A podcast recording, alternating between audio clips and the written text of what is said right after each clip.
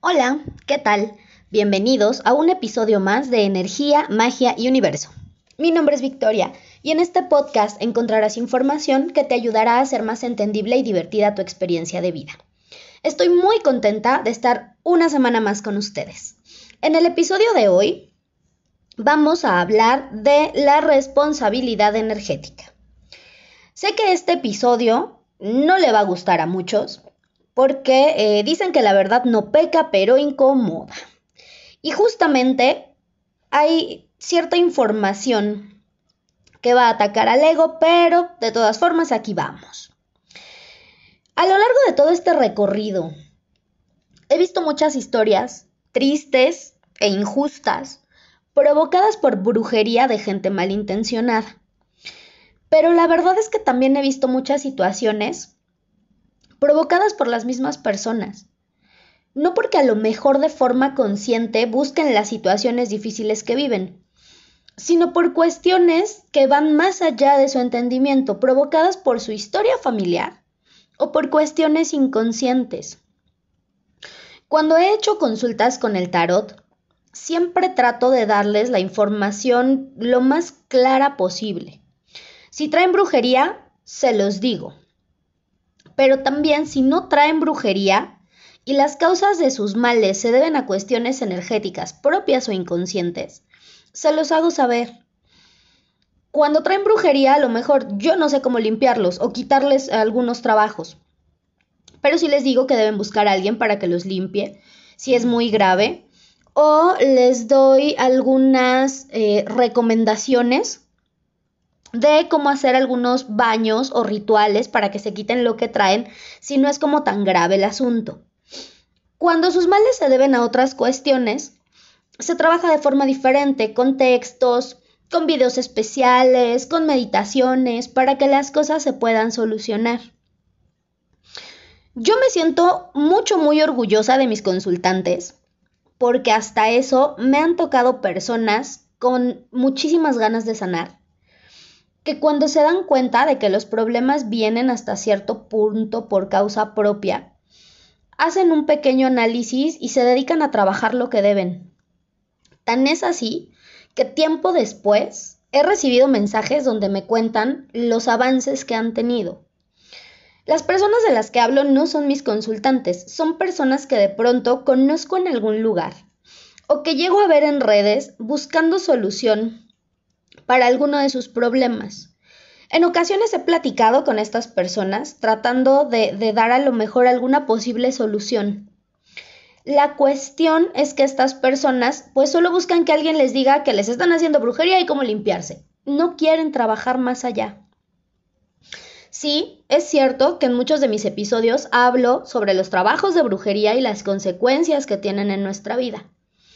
Pero también es cierto que no todo es brujería. No podemos andar por la vida echando culpas sin reconocer nuestra responsabilidad y queriendo que todo sea muy fácil sin que hagamos el mínimo esfuerzo. Son personas que cuando en una tirada de baraja española, runas, tarot o cualquier otro oráculo eh, les dicen que no traen ningún tipo de trabajo, se aferran a que sí y entonces tachan a la persona que, está trabajando con este oráculo de charlatán. Y dicen que no sabe porque no, no pudo decirles cuál era la causa de sus problemas. Y quieren que estas personas les solucionen la vida. Buscan que con una varita mágica se borren todos sus problemas y, y, que incluso si ellos han actuado de forma incorrecta, no se les regrese lo que han hecho.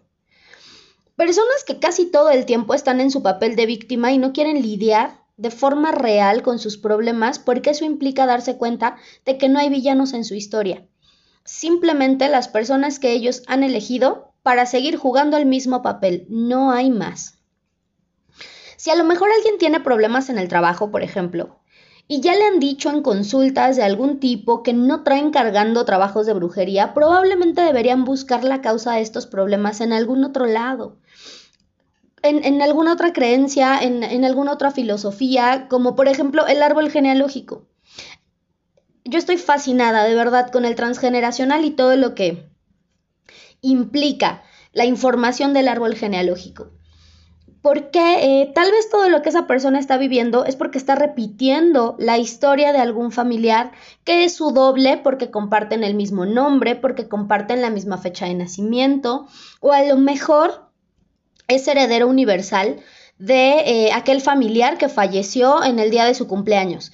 Y entonces, en automático, tiene que sanar todo lo que la persona fallecida dejó inconcluso. Y al momento de trabajar con toda la información del árbol genealógico, puede hacer un cambio para romper con esos patrones y dejar de estar cargando con cosas que no le corresponden. Pero hacer el árbol que implica, pues es invertirle tiempo para leer la información, para comenzar a investigar y recopilar todo lo que se necesita para empezar a unir historias, atar cabos. No es rápido. No es rápido y no es fácil. Y no siempre la información se presenta de forma completa, porque hay un sesgo. Las personas que nos van a contar las historias nos las van a contar desde su perspectiva, desde lo que ellos vivieron. Y aún así nosotros tenemos que tratar de eh, tomar como todas, todas las historias, aunque sea la misma historia contada por diferentes personas para tener todas las versiones y tener la información lo más completa posible. Y todo esto vale la pena cuando te das cuenta de cuál es la verdadera historia de tu familia y sabes que en tus manos está la posibilidad de liberarte y liberar a las generaciones futuras de las mismas dificultades. Las familias que viven sumergidas en un matriarcado tóxico, haciendo menos a los hombres y utilizándolos a su antojo, es donde habitan personas que no pueden tener relaciones amorosas estables, porque no pueden ir en contra de sus familiares, porque generalmente hubo hombres ausentes o mujeres muy dominantes. Y entonces vienen las preguntas de ¿cómo me voy a atrever a formar una familia o a casarme con alguien si todos los matrimonios de mi familia han fracasado. O me voy a casar, pero yo sé que en determinado momento me voy a divorciar porque tengo que cumplir con lo que ha vivido mi familia. ¿Cómo se me ocurre pensar en ser feliz si todos han sido infelices en sus relaciones? Entonces, yo debo hacer lo mismo y meterme el pie para que mi familia sea feliz o donde los abuelos tuvieron problemas económicos y entonces los hijos o los nietos no pueden crecer económicamente, a pesar de tener una buena preparación, porque es una falta de respeto enorme superar a los abuelos o querer ser mejor que los abuelos, porque para la mente no hay nadie mejor que los abuelos. Y esto pasa a nivel inconsciente. Nosotros no nos damos cuenta de todas esas cosas y ahí andamos chillando por los rincones como la muñeca fea, creyendo que las causas de nuestro sufrimiento son los demás. De verdad, nadie dice que sea fácil, porque si fuera fácil, todos estaríamos a toda madre ya con nuestra vida resuelta. La energía y todo este trabajo no es una gripa que se soluciona con una receta de farmacia, pero a veces somos flojillos y no nos queremos esforzar. ¿Qué pasa cuando una persona se enferma de algo y por más visitas al doctor y por más medicamentos que toma, nomás no consigue sanar. De inmediato brincan a la brujería. Ah, bueno, si no es esto, entonces me están haciendo brujería. Y en algunos casos sí, sí es por chingaderas que llega la enfermedad, como en el caso de la chica del episodio del miedo.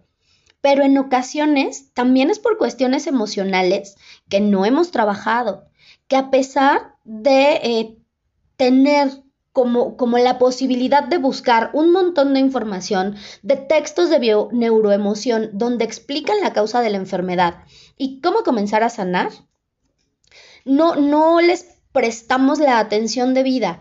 O es como si lo único que se leyera en esos textos es, tú no tienes la culpa de nada de lo que te está pasando, este texto no aplica para ti, la culpa de lo que te pasa es de alguien más es que aquí en el texto este, dice que lo que me pasa es porque no me amo y me siento menos que los demás y en automático entra el ego y cambia el pensamiento y viene la frase, ah, están pendejos, si yo me amo y me amo un chingo y soy bien chingón en todo lo que hago, ajá, y entonces, ¿por qué no logra salir de esta situación? Porque no queremos darnos cuenta de que a veces nosotros solitos estamos boicoteándonos y es más fácil culpar al vecino y creer que me está haciendo brujería que hacerme cargo de mis emociones. Me queda claro que no somos responsables de las heridas que traemos cargando, ni de lo que vivimos en la infancia o, en ciertas etapas de nuestra vida, pero también me queda claro que somos 100% responsables de sanarlas. Y el ser responsable es confrontarme, darme unos zapes y decir, a ver, ya estuvo bueno que te estés haciendo güey, haz cambios en tu vida. Pero, pues esto es eh, algo que no, no necesariamente nos llega así como, como, como de forma inmediata, ¿no? Es un transitar bastante largo. Tenemos que pasar por muchas cosas antes de que de repente llegue cierta información a nuestra vida o lleguen ciertas personas y entonces nos hagan ver las cosas de forma diferente. Por ejemplo, los padres sobreprotectores, que quieren que su hijo se cure del asma cuando ellos no dejan de asfixiarlo.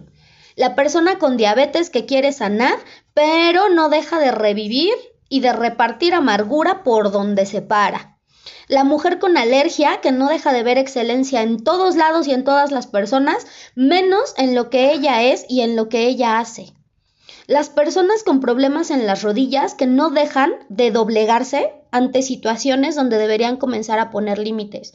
O las personas con problemas en las rodillas que por el contrario no logran ser un poco más flexibles y empáticos. Y cuando uno les da la información a este tipo de personas que no quieren sanar, que no quieren esforzarse, cuando les dices dónde está la raíz del problema y cómo lo pueden solucionar, pasan dos cosas. Te pueden tirar de a loco y pensar que no sabes de lo que hablas porque sus vidas son perfectas, pero hay mucha gente que solo busca perjudicarlos.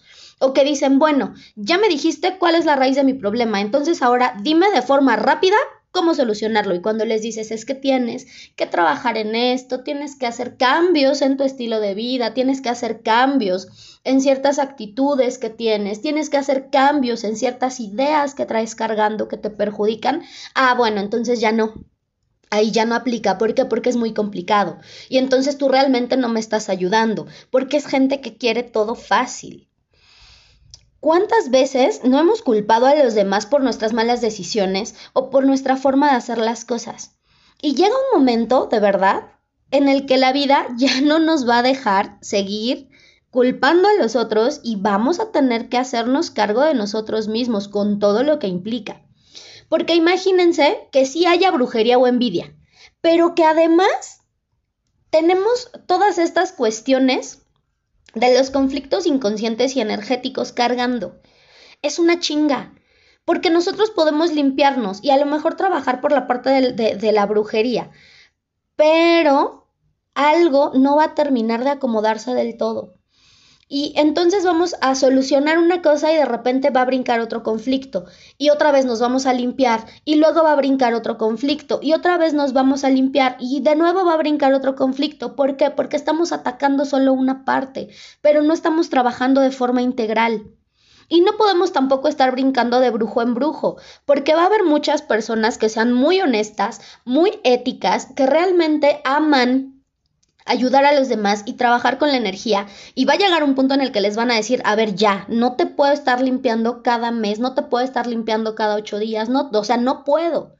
Porque tampoco te voy a ver la cara y no te voy a estar quitando tu dinero cuando hay cosas que tú solito puedes trabajar. Pero hay otros que mientras tú estés ahí metido cada 15 días o cada semana, pues para ellos mejor, porque les estás engordando la bolsa. Y eh, como saben que me gusta el chisme, les voy a contar una historia. En una ocasión, una señora se quejaba en un grupo de eh, su marido. Esta señora decía que su marido no le dedicaba el tiempo suficiente a sus hijos y que era algo irresponsable y distante con los niños. Una señora del mismo grupo le preguntó sobre la relación que ella había tenido con su papá. El padre de la mujer, por lo que comentó, era un padre muy amoroso, muy atento, que siempre había estado ahí como al pendiente de ellos, que los cuidaba, les hacía de comer, eh, les ayudaba como en muchas cosas y siempre estuvo ahí. Entonces, eh, continuamos preguntando porque nos sumamos a la conversación más personas.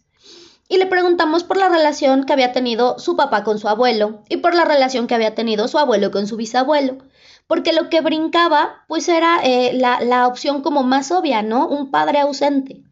y había un tema que sanar en relación con el padre. Al comenzar a recordar, la señora comentó que al menos en su familia no se habían presentado esas situaciones, hasta que llegamos al papá de su marido. El papá de su marido lo había abandonado cuando era muy pequeño a él y a sus hermanos, dejando a su mamá con toda la responsabilidad. Después, el señor, muy tranquilamente, se fue a formar otra familia y pues esta familia también terminó abandonándola. Lo que estaba viviendo en ese momento, pues era una proyección simbólica de lo que su esposo había vivido con su padre, ya que al estar juntos en automático el esposo y su familia también pasan a formar parte de tu árbol genealógico. Y ella tenía miedo de que su esposo repitiera lo mismo que había hecho su papá y los abandonara. Tal vez no los estaba abandonando de forma física, no se había ido, no los había dejado por otra familia, pero si estaba muy ausente en lo emocional, había una herida de abandono ahí.